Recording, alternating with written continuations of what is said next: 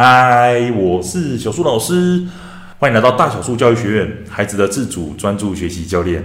孩子是一个喜欢持续改变的人吗？我自己啊，在人生的这条路上，不管是从事教职，或是我自己私底下，其实我是一个非常喜欢改变的人。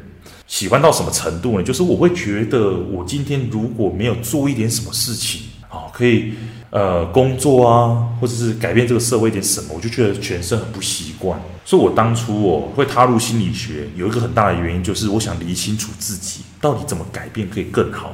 因为我真的很向往说那些成功人士啊，他们可能有哪一些行为、哪些想法去帮助到自己。当然，有一部分也是因为我觉得在教学的路上。或者是我自己生活当中会有很多地方卡关，但是我不知道怎么做改变，所以我想到的方式就是啊，投入到心理学当中，慢慢的了解自己，然后慢慢的知道一些教学的方法。那改变这件事情呢，我在去年我也开设了所谓的改变的沟通课，那它是一堂教我们怎么样去跟孩子沟通改变这件事情。不止引导孩子可以自己做出改变，甚至是我们大人自己也可以做出改变哦。我从去年到现在，其实已经开到了第七期的课程哈。这一路上其实也发生了蛮多事情的，就是见证了很多家长的改变啊。我才发现说，诶，其实沟通真的很重要。其实这也是我当初会开沟通课的原因，因为我发现说，真的我们很多时候懂了再多的这些知识啊、教养的内容。你不会沟通哦，还是零分这样子。好，所以说改变这件事情对我来说是一件非常重要的事情。那在沟通课当中，我也用了一个 Excel 表。那这个 Excel 表啊，是要帮助我们去理清楚说，到底孩子的现状到底是如何。我今天要改变孩子的一些旧的习惯，甚至我们想要达成一个目标，我会希望我们先了解自己的状况。那如果今天是孩子想要改变，他想要做到某一件事情，或者是改善某一件事情，那他总是要了解自己到底发生什么事嘛。所以我用这个 Excel 表，就是跟家长说，或者跟孩子说，我们想要达成什么目标，然后把它拆解成小目标。啊，这小目标如果各自都完成的话，那大目标也就会完成了。其实这个方法哦，跟我们在写程式的时候一样。那我在前阵子啊，我就因为改变这件事情，一直是我内心的渴望嘛，我就拿起了《原子习惯》这本书。《原子习惯》啊，它其实是。是一本非常非常畅销的书哦。它的作者的话是詹姆斯·克利尔。那詹姆斯·克利尔这个人哦，他其实是一个专门研究习惯决策以及如何持续进步的作者或者是讲者哦。他其实受邀到大学啊，或者是那种五百大企业针对改变或学习他的这些演讲哦，其实都有他去做分享。所以说他自己也创造习惯养成的系统哦。然后开始去做各大的推广。那如同我刚刚讲的，诶，专门研究习惯的这个人，他出了这本书，我一定要来看一下嘛。但是我必须跟大家诚实的报告一下，就是其实我当初看这本书的时候，我并没有太仔细看，因为我其实就看了一下书的内容，我发现其实里面讲的东西跟我之前读的那些心理学的内容其实都很像，我就觉得他有点讲的太废话了。但是毕竟人家是。呃，畅销书嘛，所以我到了这阵子，我又再把它拿出来看一次。但是不一样的是哦，我把拿出来看的时候，我是从第一个字，真的就是细读哦，就是我我针对一些东西，我不会呃跳过太多哦。到目前为止快读完了，我基本上已经有读完它九成的内容。如果一到十分的话，以前第一次读可能只读了两分、三分，挑重点读。但是我这一次读是九分，所以我真的其实读的蛮细的。那当中里面其实有讲到一个东西，其实对我来说是蛮惊讶的。因为其实我们在讲改变的沟通课的时候，我其实没有想到说，诶，其实书上也已经讲了这件事情，而且蛮类似的。书里面其实有讲到一个东西哦，他就说，如果说你想要做出改变的话，有一个东西你要特别注意，什么东西呢？这个东西叫做习惯堆叠。什么叫习惯堆叠呢？就是说，如果你要建立新习惯的时候啊，可以让行为的连结性为你所用，那你必须要有一个做法，就是先找出自己目前的每日习惯，然后把新的习惯堆叠上去。也就是说，你必须要让习惯显而易见。那其中一个方法就是做完什么事情之后，我会执行新的习惯。这个东西对我来说为什么这么惊讶呢？其实它就是。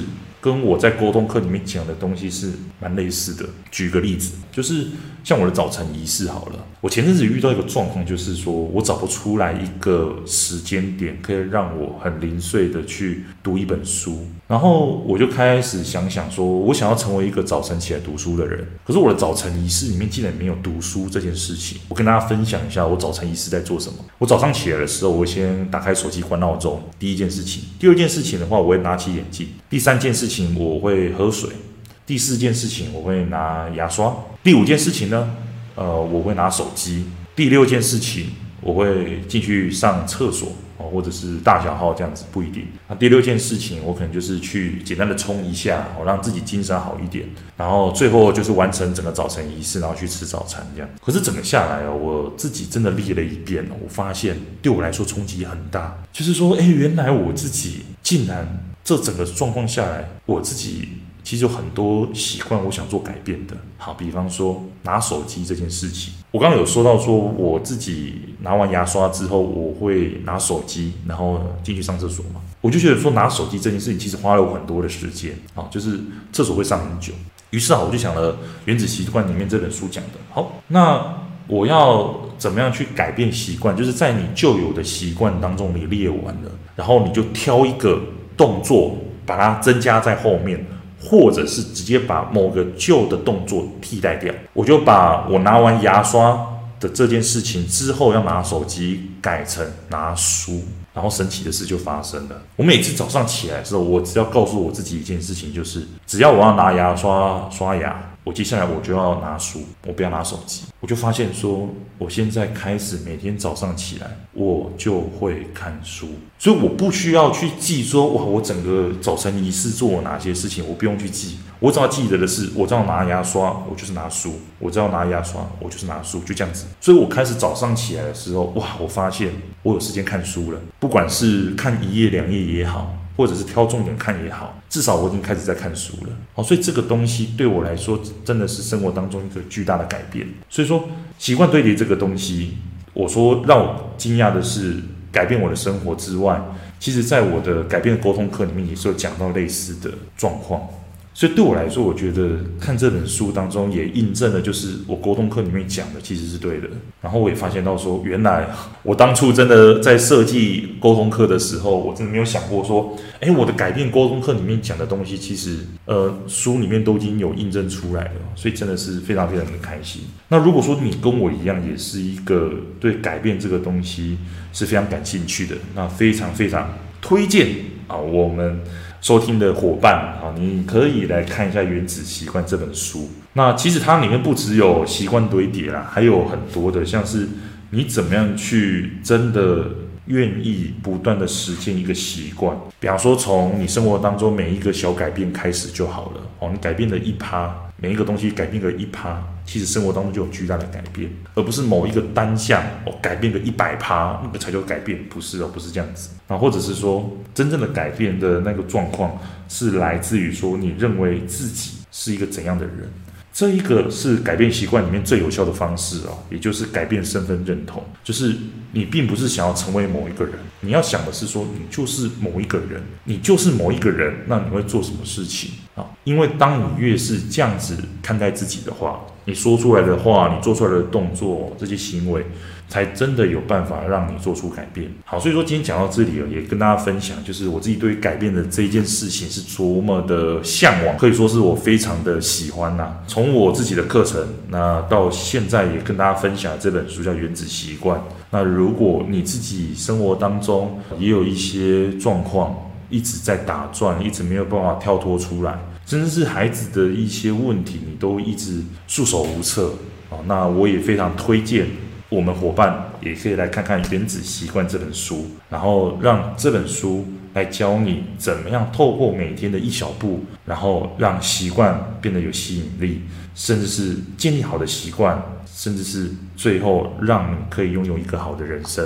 好，所以讲到这里的话，如果你喜欢我们今天的内容，也欢迎你按赞、留言跟分享。甚至是你对我们的课程有兴趣的话，也欢迎你到我们课程的说明栏哦，有我们现在正在推广怎么样去教孩子自主专注学习，或者是我们大人自我提升的一些课程，邀请你一起加入我们的行列，让我们自己有一个幸福快乐的人生，也可以让孩子有个更美好的未来。我们下次见，拜拜。